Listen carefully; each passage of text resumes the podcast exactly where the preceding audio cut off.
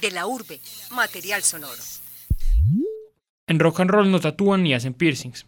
Adentro, máscaras de películas de terror adornan las paredes. Las acompañan sostenes de taches, colgantes, medias veladas negras repletas de patrones intrincados, camisetas de punk, de hardcore, de metal, de rock, zapatos de plataforma recubiertos en tartán, botas hasta la rodilla, arneses y objetos que no sé cómo se ponen y no estarían fuera de lugar en una tienda sadomasoquista. Lo atienden las hermanas Castro, que son además el alma de Fértil Miseria, una banda fundamental del punk antioqueño, la primera íntegramente compuesta por mujeres, cuando tocaba con ellas la fallecida Yolanda Molina. Fértil suena la oriental cuando el orín se combina con el smog y los pitidos de los carros no tienen fin y los edificios se tragan el sol.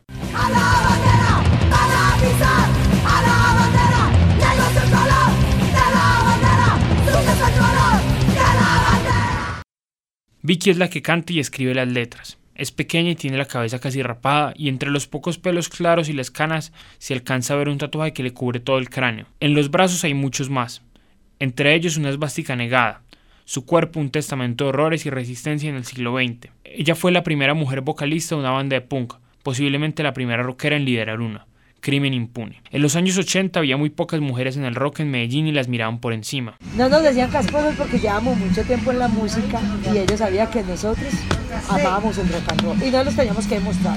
Todos decían, ja, ¿cómo era el descache de esa tienda? Vamos a ver el descache de esa tienda. Primera vez que tocamos en un, siempre tocamos en terrazas, en terrazas, en piecitas, con posguerra, banditas amigas, nunca un concierto grande. ¿En dónde? ¿En Castilla? En Castilla, en Envigado, en Manrique, donde fuera basureros, donde en serio, donde hubiera hasta basureros.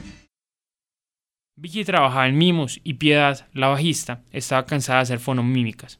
Tocaban con guitarras de palo. hacíamos parches, como 300, 400 rockeros. Empezaron como un trío con Yolanda, que murió de cáncer hace tres años. Le pusieron a la banda Fértil Miseria por la abundancia de la tierra antioqueña para engendrar asesinatos, desplazamiento y pobreza. Yolanda tenía una tienda de discos para punqueros en el paseo de la playa y Piedad se la manejaba hasta que se cansó y decidieron cerrarla. Aprovechó el vacío y hace 11 años ya montó rock and roll tras el espíritu de Yolanda. Eran los años del narcotráfico, en los que la violencia arrojaba miles de flores sangrientas en Medellín. El punk, un orgulloso hijo bastardo de rock, tocado en garajes por amateurs, reggae, ritmos peruanos y el caos social, nació más o menos en 1978 en Inglaterra el año del verano más caliente hasta el momento registrado por allá, cuando la inflación estaba disparada y el trabajo era escaso en los suburbios. Los orígenes musicales y estéticos del punk son difusos, retumban contra las puertas de las bodegas, suburbios aburridos y entrañas de pelados solos, inventando la blasfemia en bares de tercera. Su estética se unifica por la confrontación a la sociedad, a la música, al futuro. Algunos andaban con agujas perforando las narices, cachetes y orejas. Mujeres se vestían de hombres. Hombres andaban con faldas. La ropa del colegio se podía convertir en una indumentaria militar para escandalizar a la madre. Camisetas mostraban violaciones, esvásticas y fotografías obscenas. Las banderas y símbolos patrios y religiosos eran controvertidos. El punk era la estética de la amalgama y el caos que rehusaba cualquier cartel. Un vacío en el entramado de la vida que se convertía en otra cosa. Vivian Westwood lo resumía como vestimenta confrontacional, el choque entre lo natural y lo construido. Si era feo, era hermoso. Aquí el sonido y la estética del punk llegó tarde, en los albores de los años 80. No había ropa, mi amor. Las camisetas eran pintadas con vinilos. Me acuerdo que en el 80 y punta nos llegó a Vicky a mí una camiseta original de Estados Unidos, de Slayer y Destruction, nunca me olvidé. Llegaba a un concierto y todo el mundo, cae que no nos dejan en paz por mirar las camisetas. Y yo mandé dos pintadas para la USA y allá era la sensación las camisetas en vinilo pintadas. Ellos querían las de aquí, nosotros las de allá. Poníamos de aquí a aquí en los pies, no, era un tacherío ni el hijo Durante un tiempo usaron gabanes y una mezcla del vestuario pasado y moderno de los punqueros europeos, como la música, las pintas inevitablemente llegaban tarde. La ropa cumplía una función más explícita que para los punqueros del primer mundo, marcar territorio. Para muchos, el punk fue lo que salvó o intentó salvarles la vida cuando todo se hacía pedazos decenas de jóvenes buscando baterías para empezar una banda.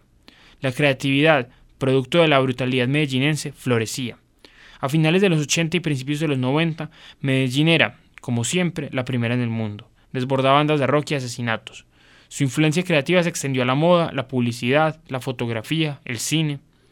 Piedad se convirtió entonces en una influyente figura del fanzine y el periodismo musical, editando a punta de fotocopias las revistas Medellín Subterráneo y Nueva Fuerza. El actual cantante de Mayhem, la influyente banda de black metal noruega, el anterior murió asesinado como parte de una oscura trama de suicidios, cuasi canibalismo y rituales satánicos, tiene un disco de Fértil que mostró en una entrevista en la que dijo que el sonido de Colombia se parecía al de Noruega. De otra forma, la rabia de nosotros era la guerra, las muertes, el miedo, porque también con miedo se hace música.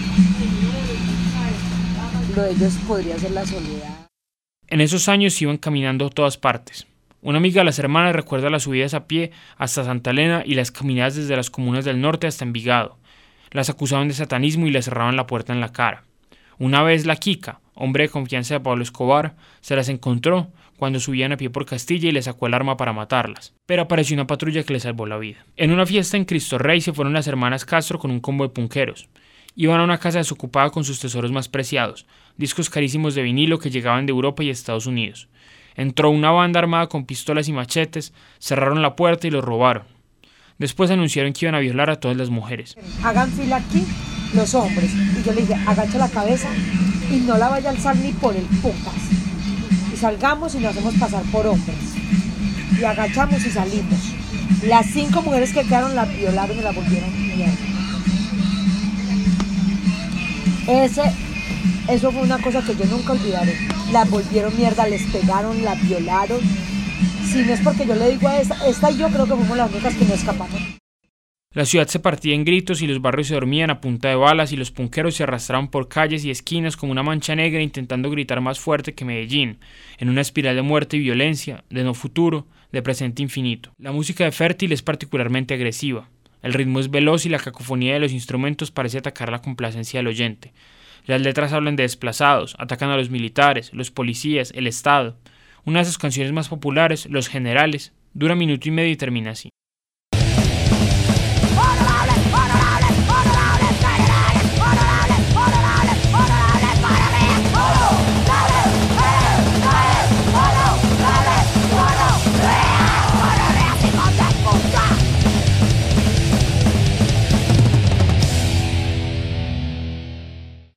Otras tratan explícitamente de la muerte.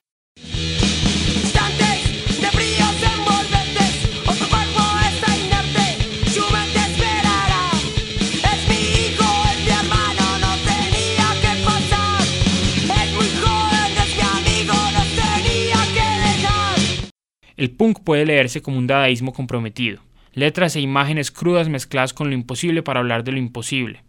Dice Piedad. Yo estoy absolutamente convencida de que esa agresividad en las letras, esa agresividad en la música, el tener una banda como Fértil Miseria es la consecuencia y la causa además de haber sufrido toda esa violencia. Crecieron en un barrio complicado. Vicky dijo en una entrevista que le ofrecieron plata para matar a un policía. A Juan, el guitarrista de la banda, lo metieron a un carro hace unos años y le dieron vueltas para intimidarlo. No te queremos ver más por acá, peludo. Cuando Piedad habla de su infancia se le quiebra la voz, normalmente dura y voluminosa. Maltrato del, por parte del padre, autoritarismo, una vida difícil de familia. Me tocó aguantar hambre, viví en la calle 20 días y nos iba a pegar con una tabla que tenía un plazo, no hemos volado. Y yo sé lo que es levantarse con hambre y pienso que de una u otra forma por eso amo tanto a mis niños y inconscientemente soy en el papel de ellos. Los estudiantes de piedad que se sorprenden cuando yo tomo aguapanela son su orgullo. Cuando habla de ellos, también llora. El hijo de Vicky de 19 años vive con ella y estudia diseño gráfico. A veces ella le dice el despedirse, cuídese, y de pronto nos vemos después. Y aunque hay problemas de plata, las hermanas se aferran. Son admiradas y la violencia ha podido ceder en sus vidas. Vicky revienta de orgullo cuando llega a los parches, le piden fotos, le dan picos, a Piedad se le arriman para decirle que es una berraca. Vicky está un poco arrepentida de no haber seguido trabajando en mimos. Gente que empezó con ella ya es administradora o ha escalado en la cadena corporativa de la empresa, pero ella sigue teniendo problemas de plata. Hace poco le descubrieron varios problemas de rodilla, le duele y está empezando a caminar con una ligera cojera. No quiere hacerse operar porque eso implicaría volver a operarse dentro de 5, 10 o 15 años. Sus tatuajes y sus pantalones de cuero, la expresión feroz de siempre son una defensa ineficaz ante el cuerpo que se desgasta a fuerza de golpes y calle. El nombre del equipo de fútbol de los torneos interclases de los alumnos de Piedad se llama La Piedad, porque los niños la quieren mucho aunque sea fuerte. Los regaña por sentarse mal y los hace quedarse más tiempo si no hicieron la tarea. Habla mal de las familias colombianas y de la descomposición social, y por un momento suena como un político conservador. Este país, voy a hablar de este país, este país está así porque aquí no hay familias, por eso hay tanto sicario, hay tanto ladrón, hay tanto. Los pelados en la calle, las 10, las 12 de la noche, los pelados en la calle, y el papá acostado, y en un barrio peligroso, el papá le importa un culo que su hijo esté en la calle, y no le importa qué está haciendo este mundo está así, este país está así porque no hay familias. Yo, como gobernante, lo primero que sería es castigar a las familias. educamos y castigamos. Pero Primero vos, educamos castigamos. Pero vos no andabas en la calle a esa edad también a las 10 12 de la noche. Mi papá no nos dejaba. Mi papá no nos dejaba. En mi casa había disciplina. A las 10 de la noche teníamos que estar en la casa. Y llegamos al otro día. Nos daban unas penas. Piedad no tiene hijo ni familia. Este mundo tan gonorrea para tener hijos, una chimba. Quiero tanto a mis hijos que no los tuve. Su familia y sus arranques godos los puede descargar en la tienda, con sus estudiantes, en la banda. Este año cumplen 30 años juntas, la más vieja de todas las bandas de punk en Antioquia y puede que del país. Ella piensa que en algunos años puede cerrar la tienda, aunque no sabe qué hacer con Fértil. Miseria es un niño, es, al- es un novio feo que nunca quiere dejar a uno. Detesta la vejez. Me parece que es el estado más asqueroso del ser humano. por qué? Por razones obvias. Te volvés más feo lo que sos. Te enfermas. Le estorbas a todo mundo. Te volvés caprichoso, fastidioso. Oles maluco. Ay no, asqueroso. Ella camina despacio. Ay no, gas. La detesto. Detesto la vejez. Y creo que por ese odio tan puta que le tengo va a llegar a viejita. Yo pienso en unos años, no, no sé cuántos, póngale unos 10 años, 15 años, y me para una finca a terminar allá con Vicky. Una finca sembrando con otros dos, roque, dos roqueras amigas mías. Ya tenemos eso, un parchecito para viejitos roqueros. En el 2010 se presentaron ante más de 30.000 personas en Rock al Parque. A Piedad le dio diarrea. Y el asomar ver gente con banderas de fe. Pero yo medio me asomaba y le digo yo al man, ¿cuánta gente hay en este momento? Eran las tres y media. Y me dice, hay 70 mil personas. Me dio diarrea. Cagué tres veces. En el concierto, los pelados hacen un poco gigantesco mientras Piedad, con una camiseta de Ed Kennedys y un blue jean negro pegado, volea cabeza.